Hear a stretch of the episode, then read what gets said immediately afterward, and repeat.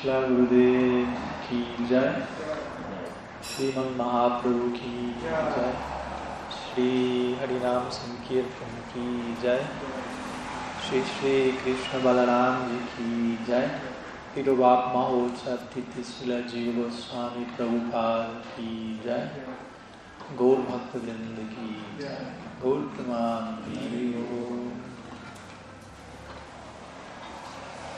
Bueno, buenos días a todos, bienvenidos. Y hoy nos encontramos, entre otras cosas, celebrando la divina desaparición de Srila Jiva Goswami. También en esta ocasión celebra la desaparición de Sri Jagadish Pandit, asociado a Sriman Mahaprabhu. Pero hemos escogido el día de hoy concentrarnos en en exponer algunas palabras acerca de, Sri Jiva, Sri Jiva Goswami, Prabhupada Ki Jai. Entonces es el Tirobhav Mahotsav. Tirobhav Mahotsav significa gran festival, Mahotsav, del Tirobhav. Tirobhav se refiere a la, a la desaparición de una gran personalidad de este plano y obviamente a su consecuente aparición en otro plano. Aunque en el caso de alguien como Sila Jiva Goswami, la concepción Gaudiya Vaishnava es que él es un Nitya Siddha, por lo tanto, más que estar llegando allí, por decirlo así, por primera vez adentrándose, por decirlo así, en Golok Vrindavan, en el Bhoma Lila, como queramos concebirlo, él es un Nitya Siddha, quien en Sri Vrindavan Dham se conoce como Vilas Manjari. Ayer estuvimos hablando un poco acerca del rol de los Goswamis y de su posición en el Krishna Lila, en el Gaur Lila. Hoy estamos celebrando la desaparición. Muchas veces la desaparición de los Vaishnavas es incluso más enfatizada que su aparición.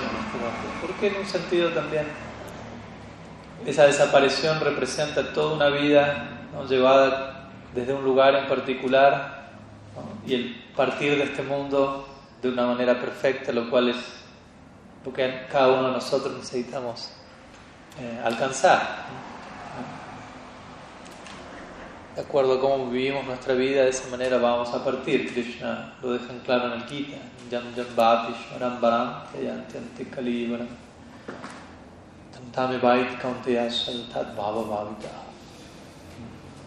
De acuerdo al, al bhava, con el cual nos conducimos en esta vida, y aquí por bhava no me refiero necesariamente a la etapa de bhava, sino al humor con el cual vibramos en esta existencia, en ese humor vamos a partir de este mundo y allí vamos a alcanzar un nuevo destino. En el caso de un Mahapurush, una gran personalidad, su vida y obra es un ejemplo de principio a fin, que decir de alguien eternamente asociado a Sri Harini Tesida como la Jiva Goswami, como vamos a ver desde su mismo nacimiento, él se encuentra exhibiendo síntomas de extraordinaria eh, iluminación.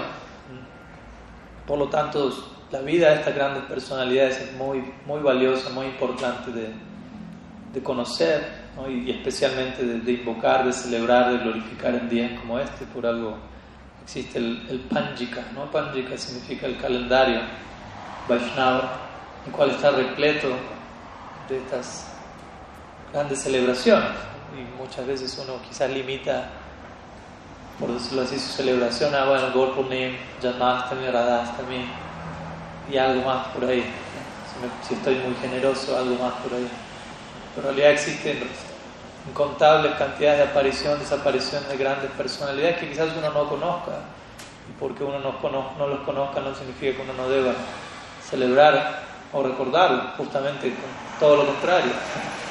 Justamente porque no los conozco debo conocerlos y debo vincularme a su vida y obra y eso va a crear un profundo samskaras en nuestra vida, pues, porque estas personalidades son aquellos que que establecen, especialmente los Goswamis, como decíamos ayer, establecen el estándar a seguir. Sat Goswami Astakam de Sri, Srinivasa Charya, podemos ver eso, ¿no? Cada uno de estos versos describe el estándar de sadhana de los Goswamis, como ellos a diario reverenciaban a los Vaishnavas, cantaban un número prescrito de Srinam, reverenciaban en un número prescrito también, no es un lugar apegado a un número, pero como un voto diario plenamente sustancial. Y cómo eran misericordiosos, cómo eran generosos, cómo eran desapegados, la gran devoción que tenían, los síntomas de separación que exhibían, etc. Es un buen día para cantar. Salgo Swami hasta en otro momento también. Entonces, como dijimos ayer, los seis Goswamis son figuras ah, cruciales para nosotros, son los seguidores más importantes de Chaitanya, aunque obviamente desde otra perspectiva uno podría enumerar a cada uno de los seguidores de Chaitanya y decir, él es el más importante, Gadar Pandey la figura más importante, Gorlila por esto. Advaita Acharya es el más importante por esto, le invitó a Mahaprabhu a descender. Nityananda Prabhu es el más importante por esto, y así sucesivamente. Pero en un sentido, los seis Goswamis también son los más importantes. Como dijimos ayer, ellos son los arquitectos de nuestra Sampradaya, ellos tomaron el, el volcán en erupción que Mahaprabhu representa y convirtieron eso en un apacible, espacio accesible al cual podemos acercarnos en la forma de sus escritos, conocidos colectivamente como Goswami Granta, los cuales para los Gaudiya son eh, una fuente, la fuente más autorizada de conocimiento, aunque obviamente Srimad Mahaprabhu establece Srimad Bhagavatam como la fuente última de revelación, y como vamos a ver hoy Srila Jiva Goswami restablece eso en sus estatuas Andharva especialmente, la supremacía eh, epistemológica del Bhagavatam para los Gaudiyas, como la forma última de revelación en comparación al Veda, Purana, Upanishad, etc. Pero a eso nosotros como Gaudiyas le adherimos Goswami Granta, lo cual no es más ni menos que una elaboración sobre el Bhagavatam. Básicamente todos los escritos de los Goswamis orbitan alrededor del Bhagavatam, Bhakti Rasamrita Sindhu, Brihad Bhagavatamrita, Sandarbha, comentarios al Bhagavatam, Lagu Bhagavatamrita, obras donde la palabra Bhagavatam aparece otra vez, como Brihad Bhagavatamrita, Lagu Bhagavatamrita, etc. Entonces, Srila Jiva Goswami, como vamos a ver, básicamente fue el escritor más prolífico entre todos los seis Goswamis. Se dice que en conjunto él compuso aproximadamente 400.000 versos sánscritos, lo cual es más que todo el contenido de los 18 Mahapuranas centrales puestos juntos. Y únicamente, la única persona que lo supera, por eso lo así supera, es Srila Vyasadeva mismo, el autor de toda la tradición védica. Entonces, una figura muy, muy, muy crucial para nosotros. Entonces, bueno, se dice Srila Jiva Goswami, vamos a narrar un poco de su vida su vida, obra. Hoy es un día para, para abocarnos a él y a reflexionar sobre su, su legado, su regalo y nuestra fortuna en relación contar con alguien como él en nuestra, nuestra existencia, en nuestro parampara. Mm, se dice que la Jiva Goswami es así nació, apareció, manifiesta en este mundo como hijo de, de Anupam, Anupam es el hermano Shila Rupa y Sanatan Goswami, que luego también fue conocido como Balaba.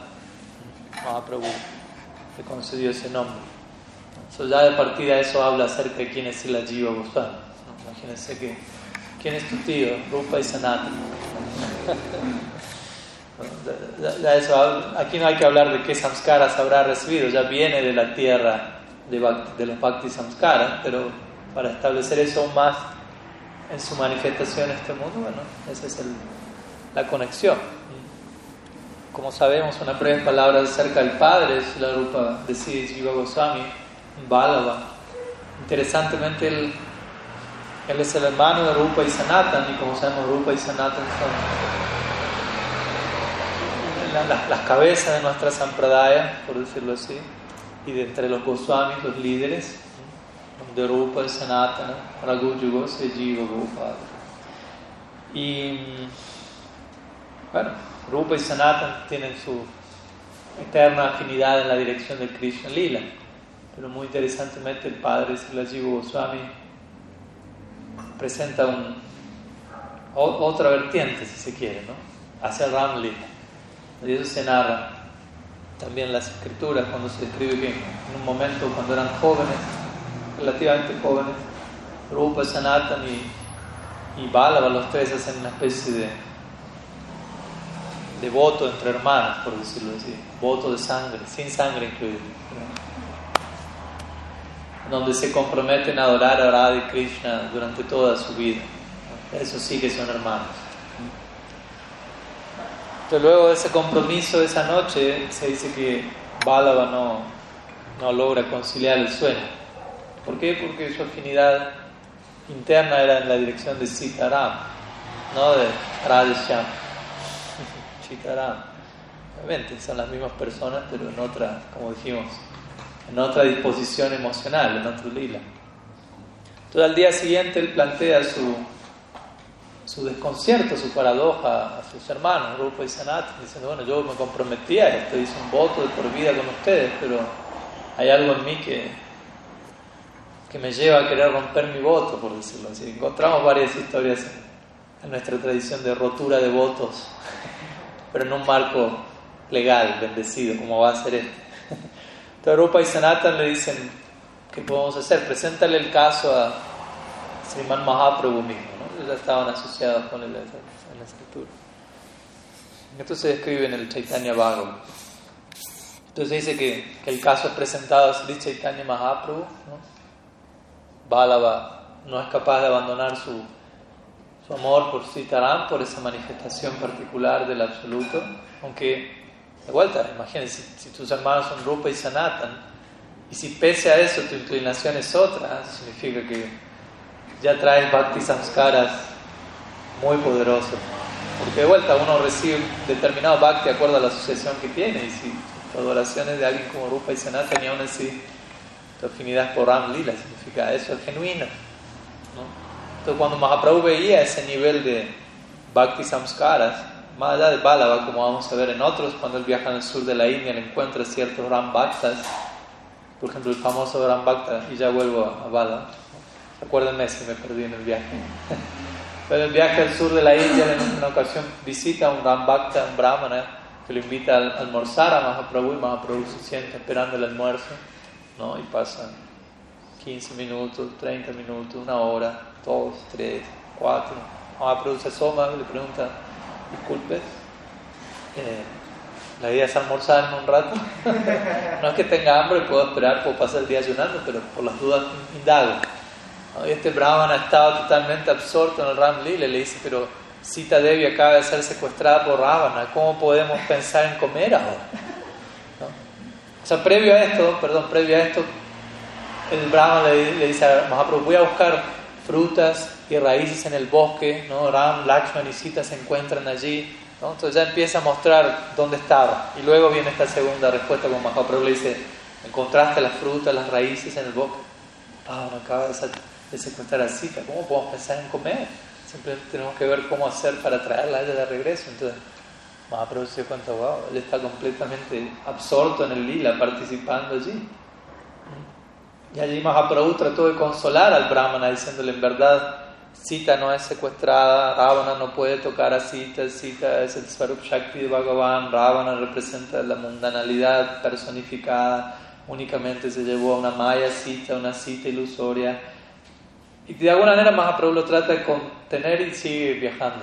Y luego en el regreso de su viaje, hacia volviendo a Jagannath Puri, él se encuentra con una serie de, de versos del Kurma Purana que comprueban sástricamente cómo Ravana nunca pudo tocar a Sita y únicamente se secuestra una Sita. Entonces Mahaprabhu va donde ese Brahmana con esa Sita, como para intentar servirlo. desde ese lugar vemos Mahaprabhu no intentó cambiar su bhakti, convencerlo, adora a Radha Krishna, más bien apreció su Ram Bhakti e incluso asistió a su Ram Bhakti desde diferentes lugares. algo similar sucedió con, con Balava, como mencionamos. Y cuando Mahaprabhu le llegó la situación, Balava no pudo abandonar su adoración a, Sitaram. ¿Qué dijo él? Famosamente dijo, Bendito es aquel devoto que no puede abandonar a su Señor, bendito es aquel Señor que no puede abandonar a su devoto. Sí, Machandra Entonces, de ese lugar, Mahaprabhu bendijo a, a para que continúe con su Ram Bhakti y rompiese su voto, por decirlo así, de adoración perpetua a de Krishna. Y Srila Jiva Goswami fue el hijo de semejante padre ¿no? y el sobrino de semejantes tíos. Y obviamente, como mencionamos, su afinidad sí seguía la línea de Rupa y Sanatan eternamente, sin punto de inicio ni tesida. ¿ah? Krishna Prema. Entonces, la Jiva Goswami, no hay mucha información, de hecho, biográfica acerca de él en comparación a los demás Goswamis, así que vamos a mencionar algo de lo que principalmente se conoce de él. Él nació aproximadamente a comienzos del, siglo XVI, año 1500. 10, 11, no es algo establecido del todo su fecha, y vivió unos setenta y tantos años aproximadamente. Él fue el más joven de los Goswamis. De hecho, se dice que no está del todo corroborado que él se haya encontrado con Mahaprabhu personalmente en el Korlila. Aunque en el Bhakti Ratnakara hay una sección donde se sugiere que, él, que cuando él era bebé y Mahaprabhu visitó a Ram Kelly, tuvo el darshan. De vuelta, él es una sociedad eterna, Mahaprabhu, más allá de que hayan interactuado o no en el Pauma Lila de Naudit, él ahí está. Y se dice que, bueno, cuando Srila Jiva Goswami nace, él, él, manifiesta todos los síntomas de un Mahapurush. Hay, hay un escrito, una escritura en India conocida como. Uh, ¿Cómo se llama? Se me fue pero es, un departamento del conocimiento que lidia con el análisis físico, facial, ¿no? no, me viene el término ahora, pero en donde hay, especialmente si no deja de memoria, son veintitantos, veintiún, veintitantos síntomas que, que un Mahapurush, Mahapurush significa una grandísima personalidad, los posee todos, ¿no? ojos elongados como lotos, brazos extendidos hacia las rodillas, amplio pecho, y diferentes otros síntomas. Obviamente hay personas que pueden poseer algunos de esos síntomas y grandes personalidades no solamente son destacadas por sus síntomas internos, sino que incluso muchas veces estos síntomas aparecen por fuera al mismo tiempo.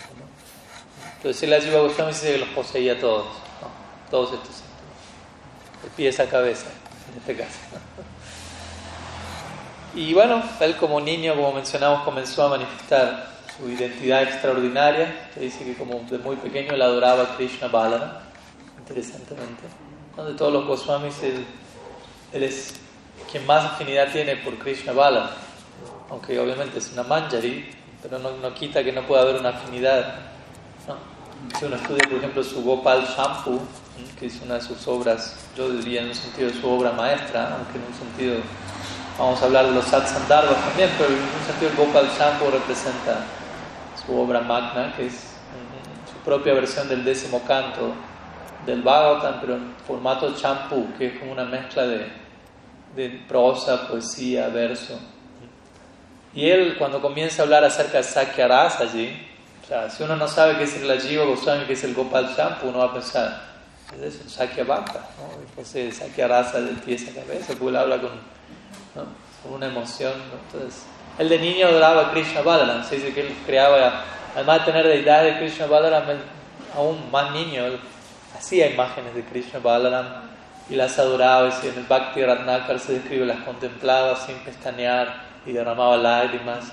No, no jugaba los juegos que jugaban los niños de su edad, más bien el, su juego, entre comillas, era adorar a Krishna Balaram, que por fuera podían pensar, ah, está jugando, ¿no? Si la Prabhupada un ejemplo similar, ¿no? Cuando Prabhupada era niño, él, le solicitó a su padre que le consiguiese carros de juguete para él representar el Ratha Yatra ¿no? en, su, en su barrio, en su zona, ¿no? Y todo el, vecindario se sumaba a Prabhupada haciendo Ratha Yatra, y claro, la mayoría pensaba, está jugando, ¿no?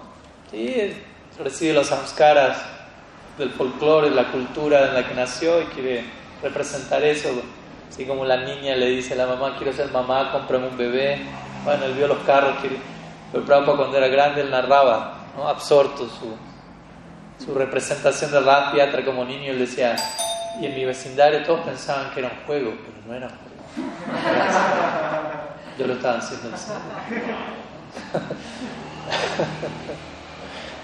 la Prabhupada Kija, Entonces, similarmente, Jiva Goswami, él estaba aparentemente jugando con Krishna Balaram, pero no estaba, no era, para era en serio, ¿no? Se dice de vuelta, contemplaba a Krishna Balaram, los adoraba, no pestañeaba, derramaba lágrimas, y luego ofrecía el boga a Krishna Balaram y lo distribuía con sus amigos, ¿no? Esa era su, su manera de lidiar con, con los niños de la edad, ¿no? Compartía, con él, etc. Y como vemos, ¿no? a lo largo de su vida en sus escritos uno va a notar una afinidad muy interesante por, por Krishna Balana, lo cual es algo muy lindo también, porque uno puede ser hoy en día muchas veces en el nombre de, de tener una afinidad, hoy vamos a hablar de eso en la tarde también, ¿no? es una interesante conexión, porque en la tarde vamos a hablar de, de Prabhupada y su afinidad interna por Sakya Rasa y cómo eso debe, ha de ser comprendido en nuestra Sampradaya, y si la Jiva Goswami es un ejemplo genial de eso, porque él era Vilas Manjari, Nitya Siddha Manjari, pero al mismo tiempo con una profunda afinidad por Sakya Rasa y no hay problema. No, no es que en el nombre de glorificar Madhurya Rasa no tengo que glorificar a nadie más, por decirlo así. A veces se entiende de manera muy, muy estrecha muy fanática este tipo de cosas tan amplias y tan profundas. Eh, todo eso por un lado, en relación a, a, los comienzos de la vida de Srila Jiva Goswami él siempre también mostró muchos síntomas de, desapego de este mundo. Se dice en una ocasión le estaba de niño con su madre y, le dijo a su madre, ma, no como usted, aparentemente como un niño, dice, ma, quiero renunciar al mundo. No, un par de años no.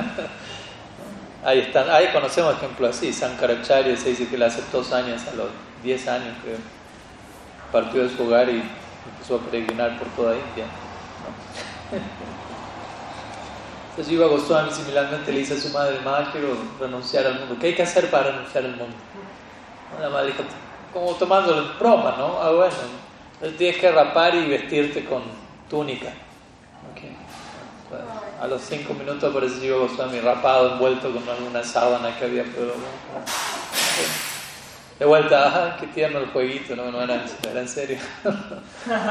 con el paso del tiempo él fue mostrando más y más vairagya. Pero como decíamos, ¿no? La vairagya, el vairagya de los Goswamis, el desapego de los Goswamis no mero rechazo del mundo, sino es el subproducto natural de su apego hacia Krishna. Cuando alguien está demasiado apegado a algo espiritual, el subproducto de eso es ¿no? ese apego de esto, ese apego de todo.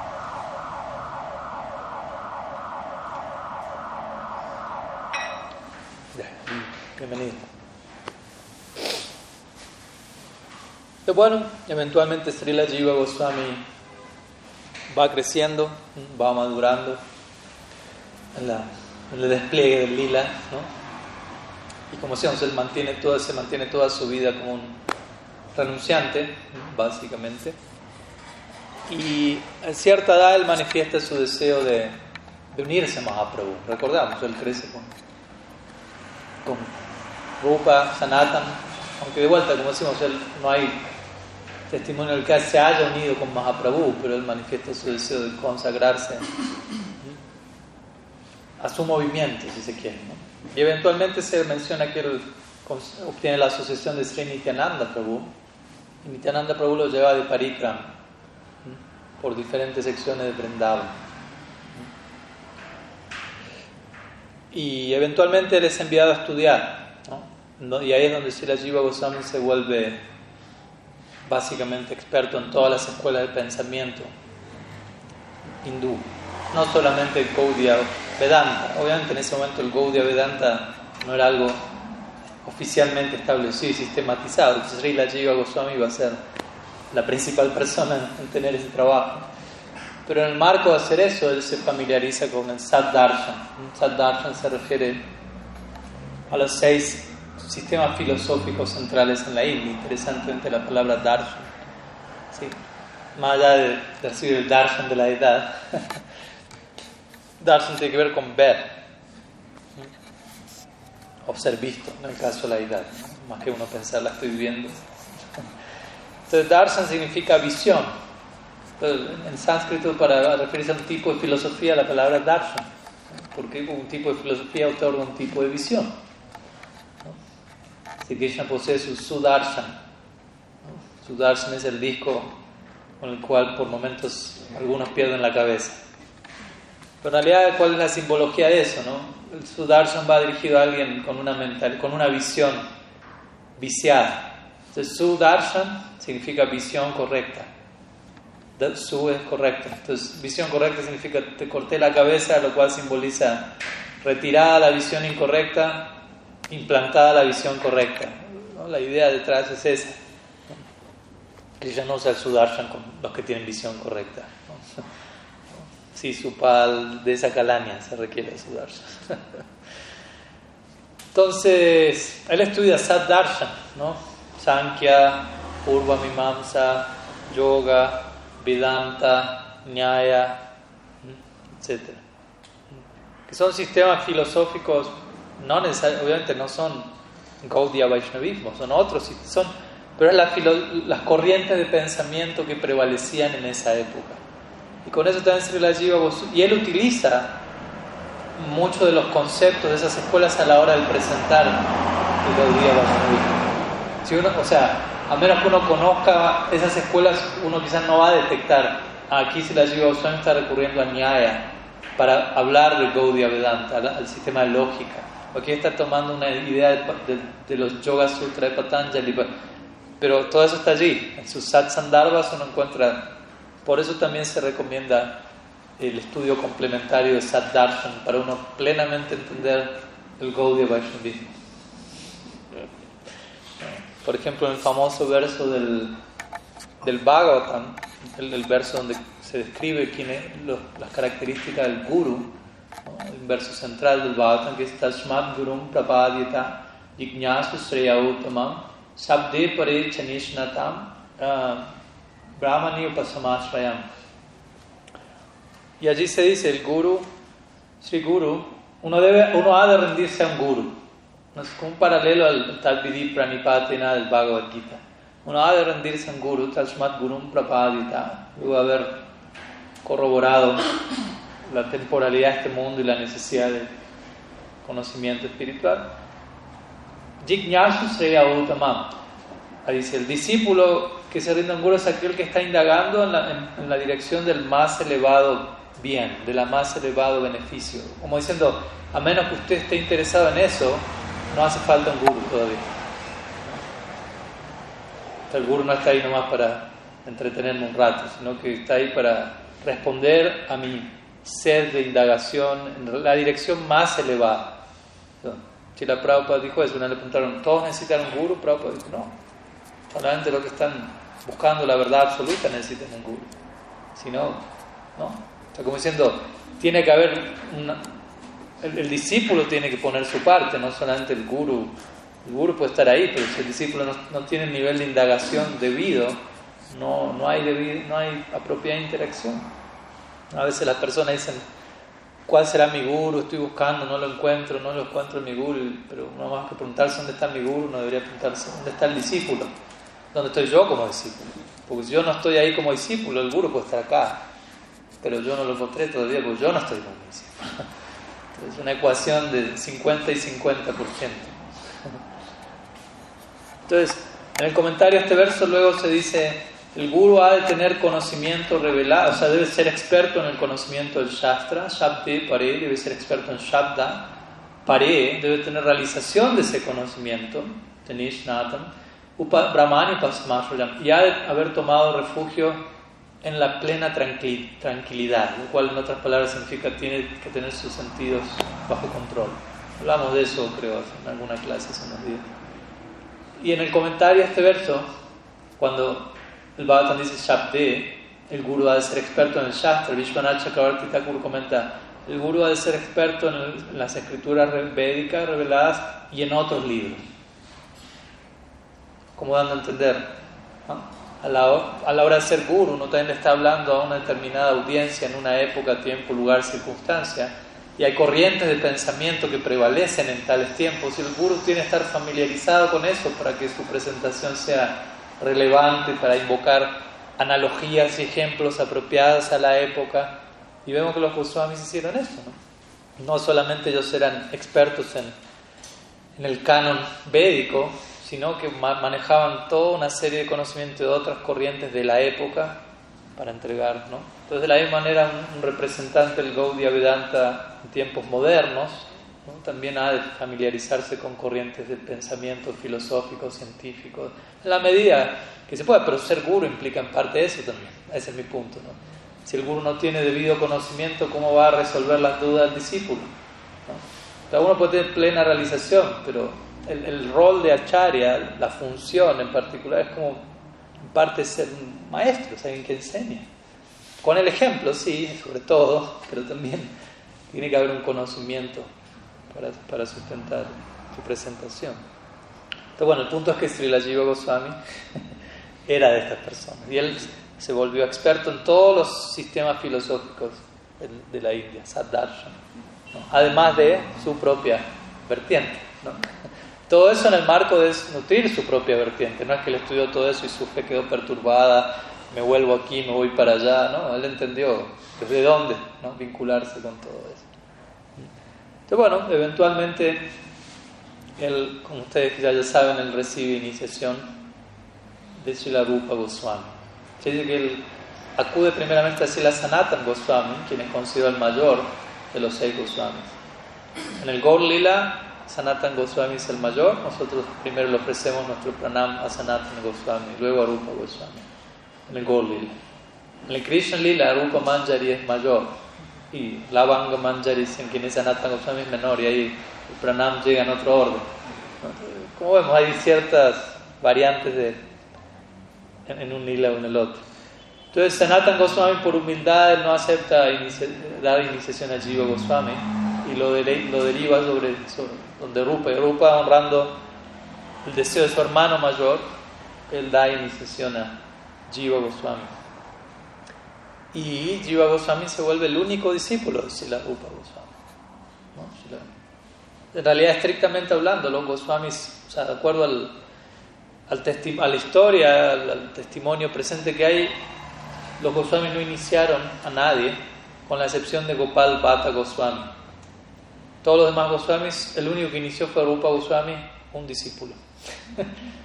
no, hay, no, hay, no hay noticia que Jiva Goswami haya iniciado. Claro, ellos eran Siksha Gurus de toda la comunidad, pero la función de Diksha, en el caso de los seis Goswamis, era principalmente ejecutada por Gopal Bhatta Goswami. Y también hay un trasfondo relativo a eso que también es importante entender. ¿Por qué Gopal Bhatta era el Diksha Guru? Él había nacido en una familia brahmínica al sur de la India muy, muy prestigiosa. Y eso era algo que tenía cierta influencia en tales tiempos a la hora de quién es el Diksha Guru. ¿no? Y los Goswamis consideraron ese elemento relativo, así como Mahaprabhu aceptó sannyas para llamar la atención de la sociedad de la época, eso fue algo relativo, pero se consideró eso como parte de... De la misma manera los Goswamis ¿no? consideraron Gopal Guru, Goswami va a ser el, la acharya de la Sampradaya. Mahaprabhu mismo le dio a Gopal Guru, Goswami, Gopal Guru, perdón, Gopal Bhatta. Gopal Bhatta Goswami, Mahaprabhu le dio su Vyasasana en un momento, con esto indicando, simbolizando, tú vas a ser el Diksha Guru. En un sentido uno puede decir, Mahaprabhu mismo fue el que lo apuntó en ese rol. Entonces vemos, cada uno de los Goswamis cumplía diferentes funciones y roles, todas ellas complementarias y como dijimos ayer, todas ellas realizables por cualquiera de los otros Goswamis, pero de esa manera se expresó de Mahaprabhu. Entonces la Jiva Goswami se vuelve el estudiante, el discípulo de Sri Rupa. Y eventualmente va a residir allí con Rupa, Sanatan, Bhatta Raghunath, Gopal Bhatta los Goswamis de Brindavan, como se conoce generalmente. Entonces allí se narran algunas ideas respecto algunas ideas más que algunas historias en relación a, a Srila Jiva Goswami y su vínculo de servicio con su Gurudev Sri Rupa Goswami, una famosa historia que se menciona. Hay ciertas variantes de la historia que uno escucha aquí y allá, pero la idea es la misma. Y es que en una ocasión aparece en Brindavan un famoso Pandit, Digvijaya, ¿no? Digvijay significa... Que conquista todos, victorioso todas direcciones. Exacto, ¿no? Digvijay. Vijay victoria y Dik es como puntos cardinales, por decirlo. Se llama Rupa Narayan Sarasvati, es menos una de las versiones. Y se dice que él llega a Brindavan y estos Dik Vijay, muchos de ellos eran personas con mucho conocimiento, pero proporcionalmente a ese conocimiento había orgullo también. Entonces era más que nada una profesión, ¿no? Soy erudito y ando por la India viajando y conquistando a todos. Y cada vez que derroto a alguien en debate, porque esa era la metodología, llego, averiguo quién es el pandit más renombrado de, la ciudad y lo desafío a un debate. Y el que pierde tiene que firmar un Vijay Patra, ¿no? que decir un, un, certificado de victoria, o en este caso de derrota, o de victoria del otro. ¿no? Y la persona va acumulando así su, entonces, Rupa Narayan era de estas personas, ¿no? que andaba viajando, lo único que llevaba consigo era un bolso grande con muchos certificados de victoria y buscando quién es el más poderoso aquí. Entonces, en Brindavan le llegó el dato, el, erudito más increíble de todo, es la Rupa Goswami. Entonces, vaya, él vaya ¿no? a derrotarlo. Rupa Goswami, Rupa, ¿dónde está Rupa Goswami? ¿Dónde está Rupa? Desafortunadamente no indagaba por Rupa Goswami para tomar refugio y vivía en él, sino para incrementar su pratista. Imagínense, utilizar a alguien como Rupa Goswami para, como objeto para incrementar el propio pratista de uno, algo muy desafortunado. Entonces llega a Rupa Goswami y él se encontraba absorto escribiendo su Bhakti Shastra, ¿no? Bhakti Rasamrita Sindhu. Entonces ve que Rupa Narayan Sarasvati viene y lo desafía a debate. Y Rupa Goswami se da cuenta de dónde venía eso y dice, yo no quiero perder el tiempo en esto, ¿no? o sea, estoy absorto en realizar mi servicio Sriman Mahaprabhu, o sea, y Rupa Goswami dijo, no. Entonces Rupa Narayan Sarasvati dice, bueno, si te niegas al debate, quiere decir, es como paralelo a que hayas perdido, no aceptaste, ¿no? Entonces tienes que firmar aquí que has perdido. Rupa Goswami, sí, sí, ¿dónde hay que firmar? Como diciendo, diga, hagamos rápido el trámite, así usted se retira yo sigo mi servicio. ¿No? O sea, Rupa estaba pensando, uy, después van a escuchar que yo fui derrotado, o sea, no tenía preocupación alguna por dar una imagen, lo que fue, ¿no? de la humildad. Entonces Rupa Goswami firma. Listo, gracias. Victorioso, continúa su, camino. Entonces en el camino, cuando Rupa Narayan Saraswati estaba a punto de partir de Brindavan, le llega la noticia, sí, Sri Rupa es un gran pandit, pero su sobrino, Srila Jiva Goswami, es conocido como un pandit sin paralelo también, ¿no? porque a esa altura Jiva Goswami ya era sumamente renombrado. Entonces Rupa Narayan dice, bueno, dos por uno, ¿no? antes de irme Brindavan voy a derrotar a Jiva Goswami también. Se empieza a buscar a Jiva Goswami, dónde está, quién es, quién es Sri Jiva, etc. Era un joven en esa época. Se encuentra Sri Jiva Goswami le dice, bueno, acabo de derrotar a, a tu guru, Rupa Goswami, en debate y ahora vengo a desafiarte a ti antes de partir de Brindavan. Si la Jiva Goswami lo mira como diciendo, nadie puede derrotar a Rupa Goswami. Es imposible. Dice, no, mira, y le muestra el certificado, la firma de Rupa Goswami. Entonces Jiva Goswami dice, ok, acepto el debate. Como diciendo, y le dice, si yo te derroto a ti, yo soy el discípulo de Rupa Goswami si yo te derroto a ti, eso implica que mi guru estuviera destrozado de pies a cabeza.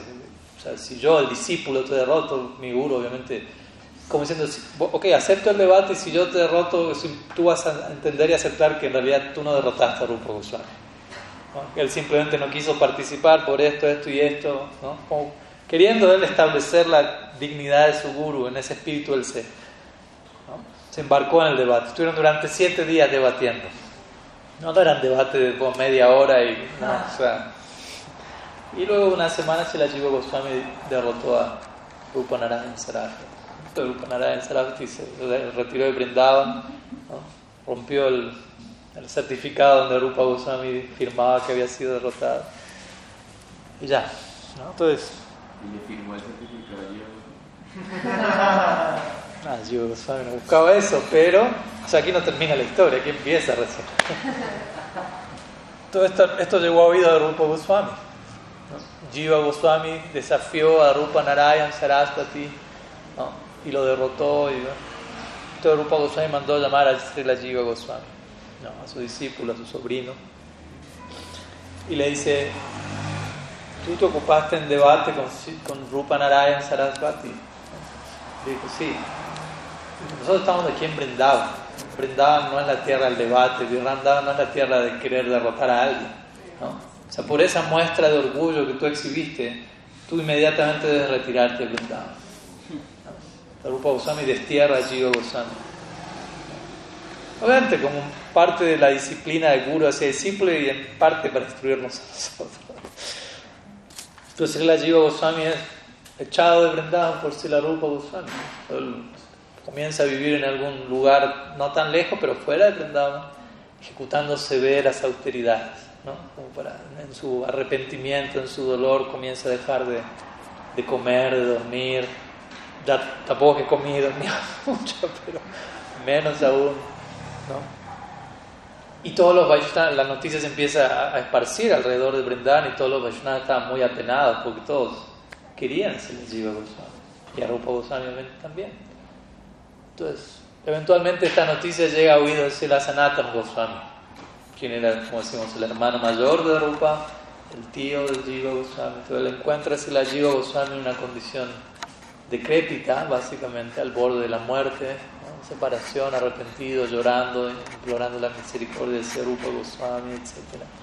Entonces Sanatan Goswami va donde Rupa Goswami. Porque también entiende de dónde fue lo que Jiva Goswami hizo, en realidad no había orgullo de su parte, etc. Entonces Sanatan Goswami le dice a Rupa Goswami, si Rupa, por favor, tú, tú conoces, mejor que yo incluso, enumera cuáles son las enseñanzas de Mahaprabhu cuáles son los, los diferentes mandatos que Mahaprabhu nos ha entregado. ¿no? Rupa y Sanatan fueron instruidos personalmente por Sri Chaitanya. Entonces, comienza a enumerar todas las enseñanzas de Mahaprabhu, le Sanatan Goswami Rupa Goswami. Rupa Goswami comienza. Varias. Y obviamente Sanatan Goswami está esperando que llegue a un punto en particular. Y Rupa Goswami llega allí. El punto es Jiva Dai. Jivada. Chaitanya Charitamrita dice Namruchi Jivadai Sarvadharma Sa. Jivadai significa Dai es misericordia y Jiva es hacia las Jivas. Misericordia hacia las Jivas, pero también Jivadai en este caso significa misericordia hacia Jiva. Entonces Sanatan Goswami cuando Rupa Goswami dice Jivadai, Sanatan Goswami lo detiene ahí. Jivadai. Como diciendo de tal manera, misericordia hacia las Jivas y una de las jivas es Sri Jiva. Rupa Goswami entiende el punto y en ese momento manda a llamar a Sri Jiva Goswami y él vuelve a mi deseo.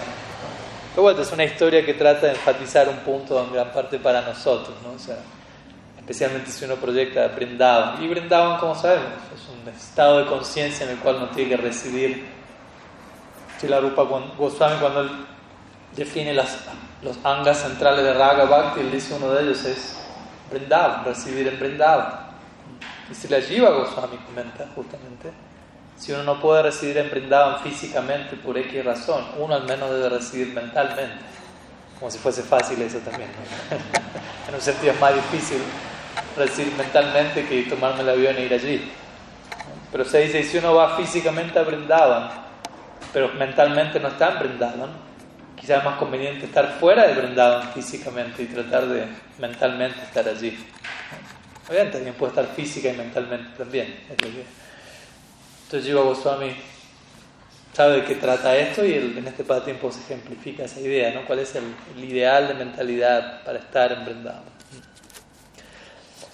Entonces, bueno, de esta manera continúa progresando la, la relación entre los Goswamis Eventualmente Sri Goswami se encarga de establecer el templo de Sri Radha Damodar, como ustedes saben. Diferentes deidades están ligadas a diferentes sadhus, como cantamos el otro día, el templo de Mohan conectado a Sanatan Goswami, el templo de Radha Govinda Dev conectado a Rupa Goswami. Ellos mismos se involucraban en el, en el diseño del templo. Entonces uno empieza a ver esto, ¿no? Ellos por un lado eran babajis, si se quiere, pero al mismo tiempo estaban involucrados con el mundo diseñando templos, ellos eran patrocinados por grandes reyes, interactuando con la élite de la sociedad, pero al mismo tiempo siendo totalmente renunciados. Si uno ve los templos que los Goswamis construyeron, dice, wow, increíble, pero sí sé que ellos todas las noches por un- como una forma de decir, aunque puede ser literal, dormían cada noche en un árbol, bajo un árbol distinto. Ni siquiera el mismo árbol para no apegarse al mismo árbol. Imagínense. Ya que uno le diga, voy a dormir la siesta media hora bajo un árbol, ya uno lo- se toma como un insulto. Pero ellos, todas las noches, aunque tenían palacios gigantes, pero ellos habían construido el palacio para Damodar, Govinda, Mohan, no para ellos, ellos continúan con su estándar de extrema renuncia, extremo apego a Bhagavan. Entonces este templo de Radha se convirtió eventualmente el templo de Radha como el centro neurálgico, por decirlo así, para los Goswamis, donde ellos, el centro de operación, el cuartel general donde ellos se reunían y componían sus libros y planificaban, sistematizaban aún más y más y más la Sampradaya a través de sus diferentes obras. Este es el famoso templo donde también Srila Prabhupada residió durante un buen tiempo, antes de unos seis años, si no me falla la memoria, antes de venir a Occidente. Allí está el Samadhi Sila Jiva Goswami, el templo de Radha Bueno, obviamente también está el Samadhi Sila Rupa Goswami, Shubhadan Kutir. Es un lugar muy, muy importante por muchas, ¿no? muchas razones. Allí está la idea de, de Radha Damodar que Rupa Goswami le dio a Sila Jiva Goswami para adorar y hay otros juegos de deidades allí. Entonces la Jiva Goswami estuvo también muy involucrado con ello en la medida que el tiempo pasó y los demás Goswamis fueron partiendo. Jiva Goswami se convirtió en el, en el líder de toda la Sampradaya ¿no? y, y, y en el educador por excelencia de toda la Sampradaya. Luego grandes Vaishnavas de una siguiente generación como Narottam, Srinivas, Shyamananda, ¿no? ellos fueron a estudiar con Srila Jiva Goswami a los Bhakti Shastras en el templo de Radha Damodar. No solo ellos, ¿no? se por ejemplo Janava Mata, ¿no? la esposa de Nityananda Prabhu, quien en su momento era también la cabeza de la Gaudiya Sampradaya, Diksha Gurvi. Gurvi es el femenino del guru, no es gurina, no existe esa palabra, claro, por las dudas. Gurvi, así como sadhu, sadvi, ¿no? con B corta ahí, sadvi, gurvi. Aunque estrictamente hablando, vean, si hablamos en términos de guru, sadhu, ya no hablamos de ninguna identificación con género, pero existe esa variante. Entonces ella misma iba a Radha Damodar, brindaban a estudiar Bhakti Shastra con Srila Jiva Goswami, ¿no? continuamente. ¿no? Eso establece, se establece en el marco del festival de Keturi. Srila Jiva Goswami aún permanecía en este plano y él era de vuelta el Siksha Guru por excelencia de toda la, la Gaudiya Sampradaya. Está el famoso pasatiempo Narottam Das Thakur, que como sabemos él insistía en, en querer iniciarse con Lokanath Goswami y él decía que no, que no, hablábamos el otro día, ¿no? En algún momento. Hasta que finalmente otra rotura de voto trascendental, Lokanath Goswami rompe su voto de no aceptar discípulos por el nivel de devoción de Narottam Das. Pero antes de decirle que no, Lokanath Goswami siempre le decía a Narottam Das, ve donde Jiva Goswami, él es el Vaishnava más elevado presente, yo no soy nadie, ve donde él, ve donde él. Hasta que finalmente Lokanath Goswami lo inicia, pero luego de iniciarlo le dice, ve donde Jiva Goswami. no, no a, a, recibir Diksha, pero a estudiar Bhakti Shastra, ¿no? a recibir Siksha. Y ahí es donde Narottam Das y se encuentra con Shyamananda, Srinivas, ¿no? este trío ¿no? trascendental que eventualmente fueron, se, se, ocuparon la primera campaña de distribución de libros de los Goswamis. Eso es otra, otra historia, otro capítulo. Pero Jiva Goswami estaba allí, ¿no? Como decimos, vamos a, concentrarnos por un momento ya antes de terminar en, en la labor literaria sobre las Jiva Goswami. Como dijimos, él fue el más prolífico de los Goswamis y, y los Goswamis fueron prolíficos, algún, al menos algunos de ellos. Obviamente hay ciertos Goswamis que por ejemplo, Raghunath Bhatta Goswami, él no es conocido por haber compuesto ninguna obra, lo cual no habla menos de él. Como decíamos el otro día, él era experto en cocinar ¿no? y, recitar el Bhagavatam. Gopal Bhatta Goswami tampoco es conocido como alguien que ha compuesto demasiadas obras, se le, se le adjudica el, la composición del Hari Bhakti Vilas, aunque también hay conexión con Sanatan Goswami. El punto aquí es que varios libros de Goswamis aparecen ¿no? como escritos por alguien, pero se sabe que entre todos iban trabajando juntos a la hora de escribir estos libros. Por ejemplo, el Satsandharva, ahora vamos a decir de Jiva Goswami, él comienza, Jiva Goswami comienza Satsandharva agradeciendo a Gopal Bhatta Goswami, quien había como escrito la sketch, ¿no? como la idea general inicial, y nunca lo pudo terminar de desarrollar, y Jiva Goswami tomó ese trabajo. Entonces, cuando hablamos de los libros de los Goswamis, sí, él hizo este, él hizo este, pero todos los demás de alguna manera están involucrados. Ya sea componiendo, o quizá Raghunath, Bhatta estaba cocinando, lo que fuere. ¿no? Pero bueno, el punto es que, sobre todo en relación a Sanatan Goswami, Rupa Goswami, ellos eran muy prolíficos. ¿no? Raghunath Goswami también compuso, sobre todo, muchas astakams y oraciones, más en la dirección de Radha Das. Pero Srila Jiva Goswami es, como dijimos, el más prolífico de todos ellos. Hay más de 20 trabajos eh, adjudicados a él, pero en realidad en la lista de obras de Srila Jiva Goswami, que oficialmente aparece en el Bhakti Ratnakar, está la lista de trabajos y la lista de trabajos termina diciendo etcétera. El punto es que hay muchas obras que quizás no sabemos que compuso Sila Goswami, pero que están allí. De hecho, en, el templo de Radha Damodara hay algo que se conoce como Granta Mandir. ¿No? Uno está contemplando el altar, a la izquierda del altar hay como un cuarto cerrado, uno no tiene acceso allí. Pero se menciona que hay varios, hay como un samadhi o Granta Samadhi, lo llaman. Como un samadhi, como uno le llama samadhi, ¿no? está enterrado el cuerpo, un Granta Samadhi donde hay escrito los Goswamis allí. Ahora dicen que hay libros inéditos que ni siquiera uno sabe que existen. Incluso algunos otros dicen que hay libros que son demasiado elevados que nunca se publicaron porque era too much.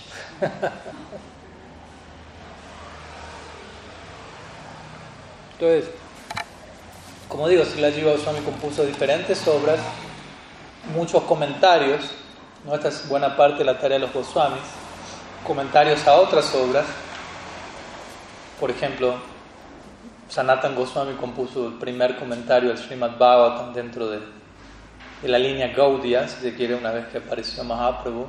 Srila Jiva Goswami también compuso un comentario al Bhagavatam, estrictamente dos, Lagu Vaishnav Toshan y luego Krama Sandarbha. Pero también Jiva Goswami compuso comentarios a otras obras de los Goswamis, de Rupa, sobre todo Goswami él compuso comentarios al Bhakti Rasamrita Sindhu, al Ujjval Nilamani, etc. Y compuso sus propias obras. Entonces vemos que hay todo un rango de, de composición en relación a Jiva Goswami, ¿no? comentarios a obras previas a los Goswamis como el Bhagavatam, comentarios a obras de los Goswamis y obras propias, basadas obviamente en otros escritos como el Kopal Champu, como decimos en un sentido es un comentario del Bhagavatam, o es una reversión del Bhagavatam, en donde Jiva Goswami, ¿cómo decirlo?, comenta toda una serie de cosas que no están en el Bhagavatam, y es un punto tan importante de establecer. Cuando uno lee el Srimad Bhagavatam, un punto del Srimad Bhagavatam, especialmente obviamente el décimo canto, los primeros capítulos, son la historia de vida de Krishna en Vrindavan. Pero el punto es que no, no es que solamente eso, es la historia de vida de Krishna. Es un resumen. con esto no estamos desglorificando el Bhagavad, sino más bien dando a entender la naturaleza de la vida de Krishna y Krishna Lilas ilimitadas. Y por eso vemos que en los comentarios de los Goswamis tanto más sale a lo que el Bhagavatam dice, y en libros como el Gopal Shampoo nos encuentra un montón de secciones y dice, pero eso no sale en el Bhagavatam. Sí, pero no tienen los ojos que Jiva Goswami tuvo para verlo y extraerlo y revelarlo. ¿no? Ellos se leen entre líneas, entre verso y verso. Y si uno estudia el comentario Vishwanath Chakravarti Thakur Srimad Bhagavatam, Chararta Darshini, está esperando la obra allí. algo clásico de Vishwanath Chakravarti Thakur en sus comentarios al décimo canto es que en versos como el Gopi Gita, por ejemplo. Las Gopis están cantando, pero entre medio de cada verso él presenta diálogos entre Krishna y las Gopis que no aparecen en los versos. Pero él visualiza en su samadhi, esto está pasando entre este verso y entre este verso, están hablando esto, esto, esto, y por eso dice eso en el verso, en verdad. Porque está esta otra conversación trasfondo. Entonces, de esta manera, nuestros acharyas amplían y de ese lugar, cuando hablamos de estudiar el Bhagavatam, en realidad uno debe estudiarlo con los comentarios de los acharyas, porque ellos nos muestran qué es el Bhagavatam. Si uno toma el Bhagavatam por propia cuenta, por eso nuestros acharyas, Prabhupada mismo, enfatizaban tanto el comentario, ¿no? Porque mucha gente, no, yo no quiero ningún comentario de nadie, quiero la obra pura, sin... Es que la obra pura implica los comentarios. el comentario es justamente el rebalsamiento de realizaciones de aquellos que están viviendo esa narrativa y que expanden sobre eso. Entonces el Gopal Shampoo es algo así, ¿no? Muy, muy hermoso.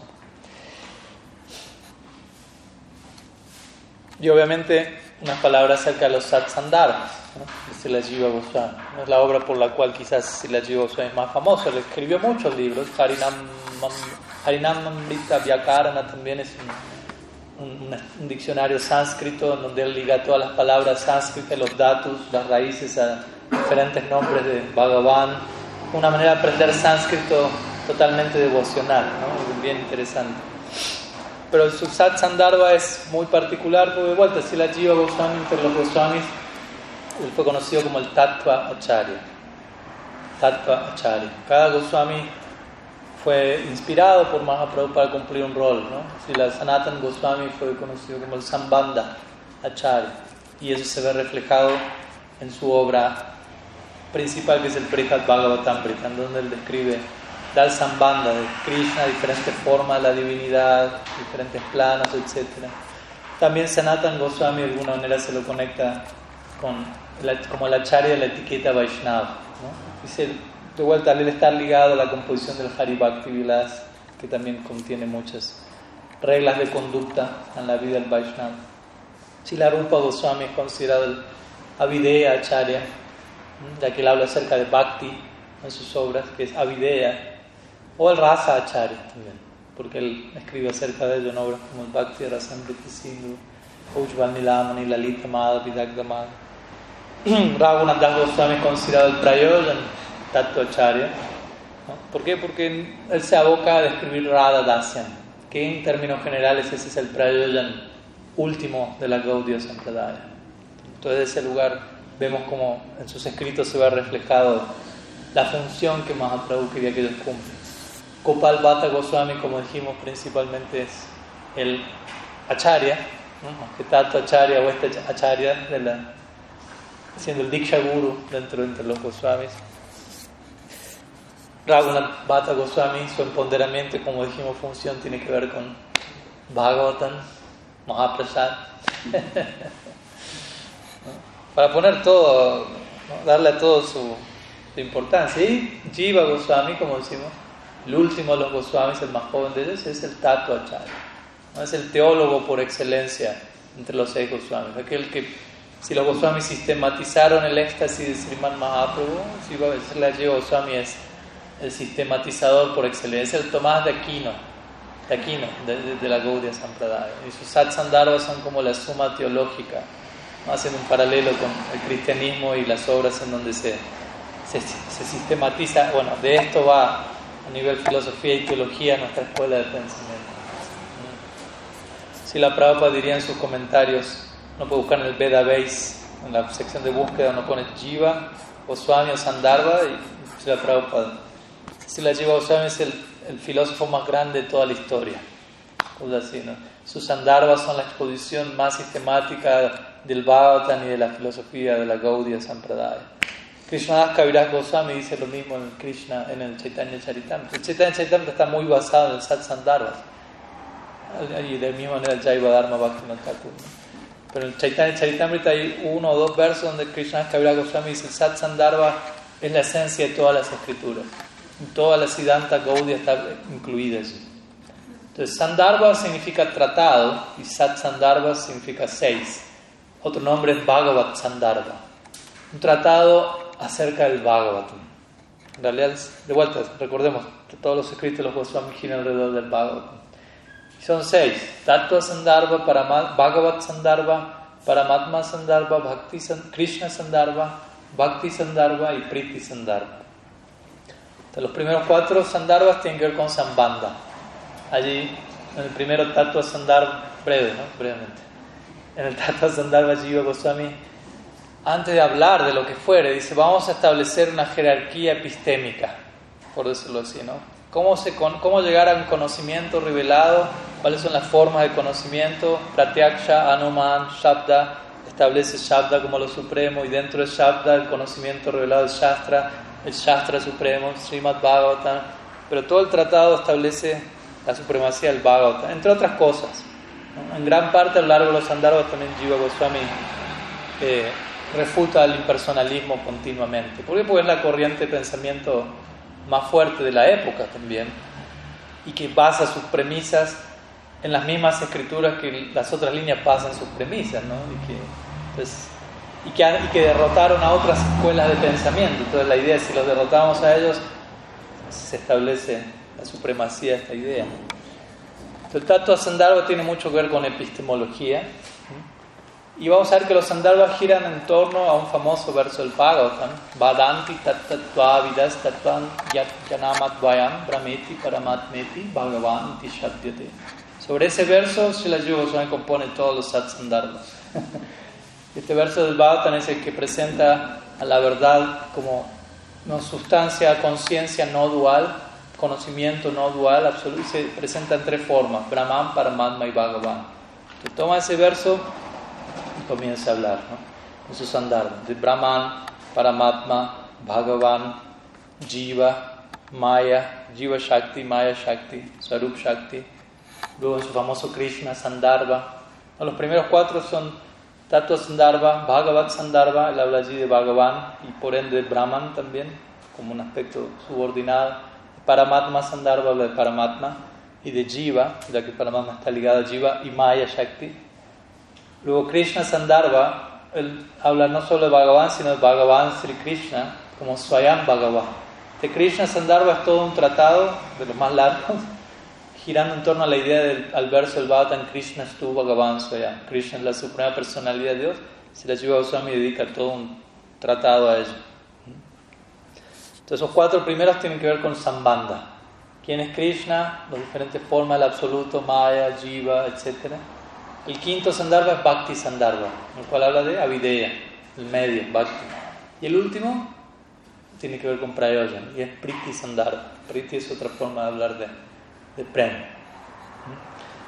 Entonces, son son una serie de tratados muy exhaustivos, muy sistemáticos, muy ordenados, donde Sila Goswami muestra un, su genio intelectual sin paralelo, citando todas las escrituras que nos podemos imaginar y las que no, de otros darshan, de otros sistemas filosóficos, pero todo para establecer oficialmente la doctrina Gaudiya Vaishnava.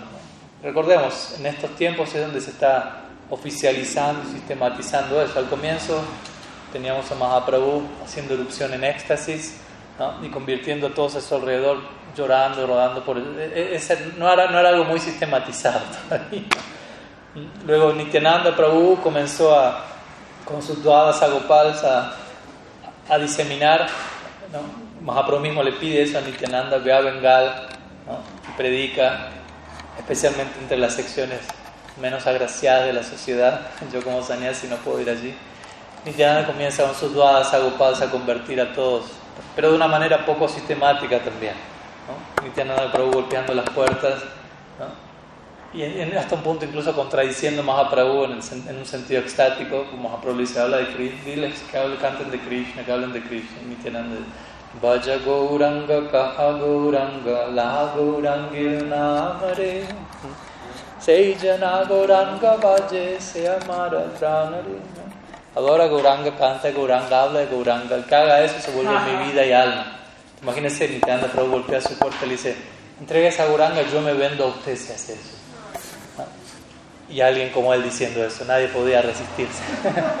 Entonces él junto con sus duadas a Gopal, que son los 12 gopas que acompañan en, Brindavan a Krishna Balaram, Gorlila lo asisten allí en Udarana, Data, Thakur y tantos otros comienzan a convertir. Pero de vuelta, no había libros, los Goswami no habían escrito nada, era algo a partir de, su propio bhava. ¿no? Y eran personas, muchas de ellas, también no muy ortodoxas en su comportamiento. ¿no? Se dice que algunos de los Dwasa Gopals jugaban con cocodrilos en los lagos y batallaban con tigres de Bengal. Algunos agarraban árboles y los desenraizaban en éxtasis y comenzaban. Entonces uno dice, ok. Entonces fueron los comienzos de la Sampradaya, ¿no? De vuelta. Pero gradualmente los Goswami fueron ¿no? encomendados para componer Bhakti Shastras en sánscrito, el sánscrito era el lenguaje académico de la época, ¿no? y dar todo un orden y toda una secuencia al éxtasis de Mahaprabhu, de vuelta, tomar el éxtasis de Mahaprabhu y volver eso un proceso, el cual uno pueda seguir y uno pueda beneficiarse hasta el punto de alcanzar lo más cercano que la jiva pueda alcanzar a esa experiencia que Mahaprabhu vino a dar. Entonces los Goswami fueron encomendados para hacer esto y de vuelta, la jiva Goswami en gran parte cumplió este rol central como, como teólogo, ¿no? como filósofo y como sistematizador del conocimiento de la Sampradaya y sus satsandharvas en ese sentido son fundamentales y obviamente muy recomendados de poder estudiar si uno tiene la oportunidad de hacerlo. Es un trabajo intenso y requiere cierto,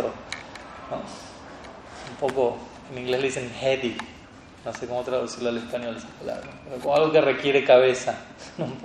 y es extenso, especialmente si uno estudia comentarios modernos como el de Satyanarayana Das Babaji, que sería el que yo recomendaría si alguien va a estudiarlo. Cada, obra, cada uno de los seis Andarbas quizás tiene mil páginas, básicamente. Algunos tienen menos, otros tienen más, pero es algo, pero es muy importante, es muy interesante. Y, hay varios versos que dicen que si uno, a menos que uno haya estudiado los Satsandarbas, uno no termina de comprender el Srimad Bhagavatam. Pues igual, todos los Satsandarbas están girando alrededor del Bhagavatam. Cada Sandarbha tiene anuchedas, que son como capítulos, y cada anucheda comienza con un verso del Bhagavatam, que Jiva Goswami cita como referencia a su punto, y él desglosa eso en ese anucheda, luego pasa al otro, otro verso del Bhagavatam. Entonces, continuamente la órbita es alrededor del Bhagavatam, pues se llama Bhagavat Sandarbha también. Toda esa manera, si la Jiva Goswami, ya con su vida, obra, él dio vida en un sentido a la Gaudiya Sampradaya, y desde ahí a veces hay una línea del Bhagavatam que se utiliza para glorificarlo a él, haciendo un juego de palabras, así como Sanatan Goswami hizo el juego de palabras cuando le dijo a Rupa Goswami Jiva Dai. Hay una línea del Bhagavatam que dice Jivo Jivasya Jivanam, que aparece en otro contexto, obviamente. ¿no? En el Srimad Bhagavatam, Jivo Jivasya Jivanam significa básicamente una Jiva es la Jiva de otra Jiva. En otras palabras, una, una, una entidad viviente se vuelve la vida de otra una concepción darwiniana, si se quiere, más bien de la supervivencia del más apto. Porque ese es el marco en el que Bhagavatam está hablando, ¿no? Las, las especies de cuatro piernas se alimentan en las de dos y, y, una entidad se vuelve, ¿no? Ese es el marco. Pero en relación a Jiva Goswami, esa cita es tomada en otro contexto y se dice Jiva Jivasya Jivanam, que significa Jiva Goswami es quien da Jiva, vida, a nosotros, Jiva, ¿no? a través de su vida y obra. ¿no? Y por eso un día como hoy nos encontramos glorificándole a Él y agradeciendo, aunque si contamos con, con, vida devocional, en gran parte se agradece a una figura como si la Jiva Goswami. Si la Jiva Goswami, Prabhupada Tirobhap Maha Mahosaptiti Ki Jai. Bueno.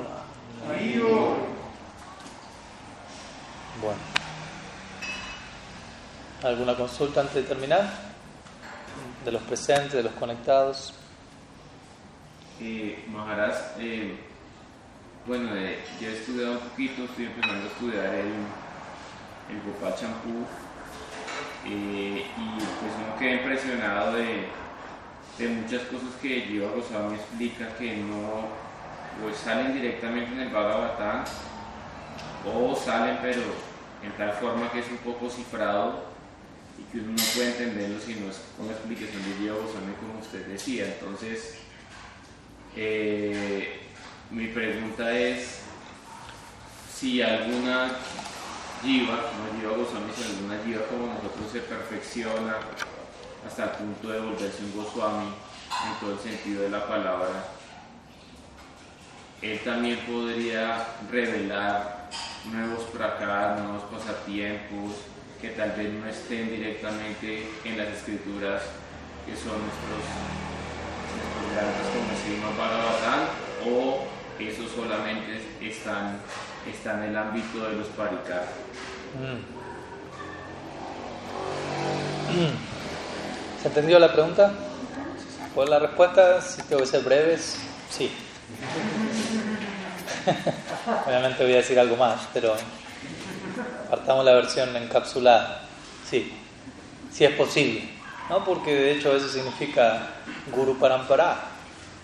nuevas revelaciones tienen, tienen que ir llegando. Hay diferentes tipos de revelaciones. ¿no? Uno puede decir una revelación es un miembro de la asociación discipular en un tiempo y época en particular entiende la mejor manera de presentar el mensaje de acuerdo a tiempo y lugar. Es una forma de revelación que requiere, como hablamos el otro día, un samadhi también. Se requiere trance para ver la manera correcta de entregar algo. Son ajustes relativos, pero no se requiere algo absoluto, un trance para eso, el genio de cómo presentar eso.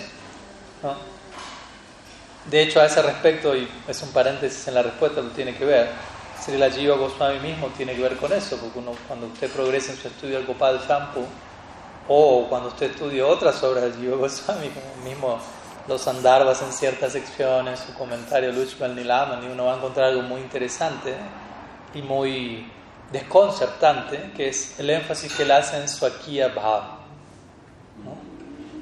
Hasta el punto en donde aparentemente parece ser que Jiva Goswami no considera para Akia Bhav. Y eso levantó cierta polémica en su momento en la Sampradaya, porque él da a entender básicamente que para Akia Bhav puede parecer, presentarse en este plano, en el Boma Lila, pero en el Aprakat, Golok Vrindavan, Radha y Krishna se encuentran en Swakiya. Entonces no puedo decir, pero eso contradice lo que dice Rupa Goswami, Sanatan Goswami. Entonces, de vuelta, tiene que ver con un ajuste que Jiva Goswami realizó con cierta consideración. ¿Y cómo uno llega a ese ajuste? Porque, y esto es algo breve, en, una de las clases Raga Parma Chandrika lo abordé en detalle porque Vishwanath Chakravarti aborda eso. En, su comentario al, al, al Ujjval Nilaman y en una parte de Jiva Goswami dice, algunas de las cosas que he puesto aquí ¿no? son mi opinión y otras son la opinión de otros. Lo que es consistente con las declaraciones previas es mi opinión y lo que no es la opinión de otros. Entonces, si la Vishwanath Chakravarti comenta allí, Aquí es donde Jiva Goswami está diciendo que cuando él, esto se refiere a cuando él habla de su. Eso no es la opinión de él. Él está hablando por la opinión de otros. ¿Cuál es el punto? Que en esa época muchas personas, incluso seguidores de Jiva Goswami, no podían concebir la idea de Parakia Rasa. ¿no? La idea de que Dios tuviese amantes era demasiado para ellos. Y uno para eso tiene que viajar en el tiempo y conocer el ADN de las personas, el, el nivel dármico, el moralismo, el ADN, ¿no? Como las personas concebían lo correcto. Entonces, para muchos de ellos era difícil ahondar en el para aquí lila de Krishna. No lo podían aceptar. Entonces, Jiva Goswami desde ese lugar enfatizó su Akia, que de todas maneras en Tatua, porque una cosa es la consideración en Tatua, otra en Bhava. En Tatua, Radha y Krishna son su Akia. Quiere decir, uno pertenece al otro están casados en ese sentido. En, cuanto a principio filosófico, Shakti, Shaktiman. Ahora en Bhava es otra cosa. Parakia. Pertenecen a alguien más, aparentemente. Por eso, pero Parakia es en Bhava, no es en Tatua. Uno nunca escucha el término Parakia Tatua. No existe eso. Porque Tatua es Pakia, pero es Parakia Bhava. ¿no? Y si la Jiva Goswami es el Tatua Acharya de la Sampradaya no tanto el Bhava Acharya. Entonces, como él es Tattva Acharya, él enfatiza Tattva. Y en Tattva, Radha Krishna están en Swakiya. Por tanto, él enfatiza Swakiya desde ese lugar. Pero también entendiendo que varios en ese tiempo. ¿Se entiende la idea, no? Desde ese lugar vemos el genio de Jiva Goswami en cuanto a un ajuste relativo, y eso es parte de las realizaciones que el miembro del Parampara debe aportar. Pero volviendo a la pregunta de Kriparam Prabhu, sí, además también pueden haber grandes personalidades que revelen nuevos lilas, porque de vuelta los lilas se siguen expandiendo, no es que siempre pasa lo mismo, aunque uno recibe la plantilla general de la estaca Lila ¿no? Hasta ahora Krishna hace esto, pero no es que todos los días Krishna hace eso de la misma manera y no hay ninguna otra cosa que pase. Como decíamos el otro día, cuando Gopa Kumar llega a Golok Vrindavan, como lo narra Sanatan Goswami, eso es un lila nuevo. Y Krishna llega, lo abraza y se desmaya, eso no pasaba antes siempre hay nuevos lilas, el Swarup Shakti va revelando nuevos lilas y todo eso también va, va, despertando en aquellos que tienen la capacidad de sintonizar con eso. Hay un famoso sadhu que proviene de, siglos luego de, Mahaprabhu y sus asociados que es Siddha Krishna Das Baba de Govardhan. famoso. Él compuso varios tratados sobre Gaur, hasta Kali y Lila, sobre lilas en Nityanaude, así como lilas en, en, Brindavan, que no están presentes en los escritos de los Goswamis, pero que son aceptados prácticamente por todos los miembros de la Gaudiya Sampradaya. Entonces, hay, hay cierto referente para que eso sea posible. Obviamente hay que alcanzar un, nivel muy elevado y para llegar a eso también en general primeramente uno tiene que referirse a, a las de revelación de los Goswamis, estar familiarizado con ello antes de... No, se me ocurrieron, me vinieron todos estos lilas y uno ¿Leíste alguna vez los libros de los Goswamis? No, nunca. Entonces también existe ese otro lado, ¿no? el lado ortodoxo tradicional de referirnos a los Goswami Granta, basar todo lo, que, lo nuevo, entre comillas, que pueda surgir, tiene que darse dentro de los parámetros de lo que ellos revelaron, porque ellos son las personalidades que Mahaprabhu eh, instruyó y empoderó para que sean, de vuelta, los acharyas fundadores de la Sampradaya. Entonces ellos sientan las bases en términos de Bhava, Rasa, Tatua, Siddhanta. Entonces dentro de ese perímetro uno ha de practicar y las realizaciones que surjan dentro de ese marco han de ser aceptadas como fidedignas y eso es una contribución adicional a la Sampradaya y cada miembro del Guru Parampara debe hacer esa contribución en una forma o en otra. No, es simplemente, como decíamos, repetir como loro lo que dijo el anterior, sino como loro morder la fruta y volverla más dulce, ¿no? extraer un nuevo nivel de, de dulzor de la contribución de los Goswamis y demás. Pero sí, la respuesta sería sí, en resumen. Y es que mi pregunta tiene una segunda parte. Ah, bueno. Eh, en ese sentido, nosotros podríamos decir que el Gaudilla Vaishnavismo es un acto de fe debido a que desde otras sampradayas estudian también el Srimad Bhagavatam y nunca van a llegar a la conclusión de si Chaitanya Mahaprabhu como Purna Bhagavan o si Chaitanya como Krishna buscando la separación de amor o eh, el señor Gauranga, Krishna, Gadar, Pandit, Srimati Radharani. Entonces, a pesar de que todo este legado tan grande que han dado los Goswamis y sus grantas, podríamos decir que en última instancia practicamos Gaudilla Vaishnavismo por un regalo de fe de Mahaprabhu. Otra vez la respuesta es sí. sí, obviamente, ¿no? Y, y, eso implica que, obviamente, uno recibe ciertos samskaras en cierta asociación que creó un tipo de srada, ¿no? Porque es así. Y hay distintos tipos de srada porque hay distintos tipos de sadhusanga. Srada proviene de sadhusanga. Aunque oficialmente será la primera etapa, sabemos que hay un sadhusanga preliminar a eso, donde llega un, somos inyectados un tipo de srada y si uno se asocia con Ram Bhakta va a recibir Bhakti Samskaras de Ram Bhakti o Vishnu, la Sri Sampradaya va a y eso tiene, va a corresponder con un tipo de visión hacia el texto revelado. Y, no hay, y es un punto importante, que nosotros, o sea, porque nosotros, nosotros para nosotros quizás decimos, no, el Bhattan habla de Mahaprabhu, está en verso en el canto 11, Krishna Varnam Tuyasa Krishnam Sango Pangasa. Pero si usted le dice son Sri Vaishnava, van a decir, no, ahí no está hablando Mahaprabhu. ¿A dónde dice Mahaprabhu? Si, si, uno analiza objetivamente el sánscrito, no está diciendo Mahaprabhu. Pero uno dice, llegó a esa conclusión y para uno es obvio que habla de Mahaprabhu, siguiendo la revelación que los Goswamis dieron. obviamente la revelación que los Goswamis dan es basada en lógica, mucho ñaya, los Goswamis recurren mucho a la lógica y obviamente al marco de, de otros shastras y comparación. Y desde ahí hacen su caso objetivo, no solo subjetivo pero al mismo tiempo hay lugar para que otros puedan ver ese verso a otro, desde otra luz. Y uno tiene que respetar eso también. ¿no? Desde ahí es que hay distintas Sampradayas Vaishnavas. Y cada Vaishnava Sampradaya tiene su comentario al Vedanta, que generalmente tiene que ver con, bueno, a partir de ese comentario, cada uno establece su metafísica, ¿no? o sea, Sudadvaita, Advaita, Advaita, Advaita, Chintya, Vida, etc y tienen plena justificación para esa perspectiva que corresponde con un logro en la eternidad. Entonces, pero sí, al fin de cuentas es algo de, de, fe, pero cuando decimos de fe también obviamente no estamos hablando simplemente de un mero sentimentalismo, sino Shastriya Shraddha, una fe que está profundamente arraigada en la revelación y la manera en la que eso se presenta con profunda lógica, sentido común, recurriendo al, al, Shastra, entonces de vuelta no es una mera emocionalidad de yo creo en esto y para mí esto es así, sino por esto, por esto, por esto. Y los Goswami se encargaron de eso, especialmente Sri Jiva Goswami, ¿no? muy sistemático, sistemático en ese sentido. Quizás Gopal Champu obviamente es una obra más, no tanto de tipo tatua, sino lila granta.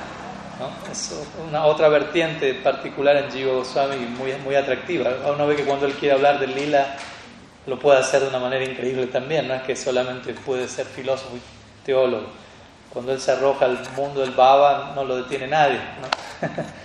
Pero sí, a fin de cuentas es un tipo de Shraddha que, genera un, una visión particular de la realidad en términos de subjetivos, en términos del sadhu sangha y bhakti samskar que recibimos. Pero todo eso también tiene, tiene una objetividad. no es que cuando hablamos de ser subjetivo, no necesariamente estamos diciendo que no hay objetividad también. Krishna lo dice en el Bhagavad Gita, ¿no? Él dice, Samoham sarvabhuti su name priya jivayanti de mambhakyama aite Yo soy igual para con todos, Samoham sarvabhuti su, con todas las entidades. Name priya Yo no, no, no soy parcial con nadie, yo no quiero a nadie ni rechazo a nadie en el sentido de parcialidad. Pero luego dice en la segunda línea, pero aquel que me presta un servicio devocional íntimo, yo estoy especialmente inclinado ante él. Entonces la primera línea habla para Matma, la segunda línea habla Bhagavan. Para Matma es imparcial, Bhagavan no es imparcial. O sea, es imparcial y sobre la base de esa imparcialidad es parcial, pero en el marco de Swarup Shakti. Entonces es una idea que hay que entender. ¿no? O sea, existe la parcialidad que está sustentada en imparcialidad. Entonces esto es algo así, cuando hablamos de...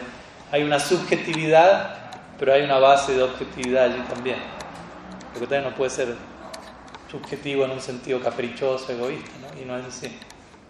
Por eso el Bhagavad Gita dice, Ya Shastra Vidimut Sriyavartati Kama Karataha Nasasidim Nasa Sidim Abhavnati Nasukam Naparam Gatim. Dice, aquel que rechaza el Shastra y actúa de manera caprichosa e independiente no consigue la perfección, ni la felicidad, ni el destino supremo. Entonces ahí está haciendo una idea. Por un lado, ser caprichoso y por otro lado seguir el Shastra. Como van a entender, si nuestra fe es shastrika, shastriya shraddha, eso no tiene nada que ver con ser caprichoso y subjetivo en ese sentido caprichoso, sino subjetivo en un sentido shastrico, lo cual implica objetivos también. Bueno, yo creo que vamos a dejar por aquí y nos vamos a estar encontrando nuevamente hoy en la tarde. Eh, donde vamos a estar compartiendo, ya culminamos con nuestro ciclo de Sri Shastakam, así que mañana, hoy vamos a estar hablando de introducir otra obra eh, que en este caso no fue compuesta por mi Guru Maharaj, pero fue compuesta bajo la guía de él por Bhakti Abhayashram Maharaj, un discípulo de Sila Prabhupada, quien recibió Sanya de mi Guru Maharaj, y la obra se llama Oh mi amigo, y es una exploración en lo que es la vida interna de Sila Prabhupada, en la dirección de Sakya Bhav, muy conectado con Jiva Goswami, como dijimos hoy, quien tenía esa afinidad también muy interesantemente, así que no fue planeado con que coincida con este día, pero bueno, por algo se dio, así que hoy en la tarde 4.30, sí, 4.30 hora Bogotá, para los que quieran conectarse y hacerse presentes, aquí estaremos. Sila Gurudev ki jai, Sriman Mahaprabhu ki jai, Sri Harinam Sankirtan ki jai, Shri श्री कृष्ण बलराम जी की जय। श्री तीर्थ जीव गोस्वामी प्रभुपाल की जय। गौर भक्त वृंद की जय। गौर प्रमान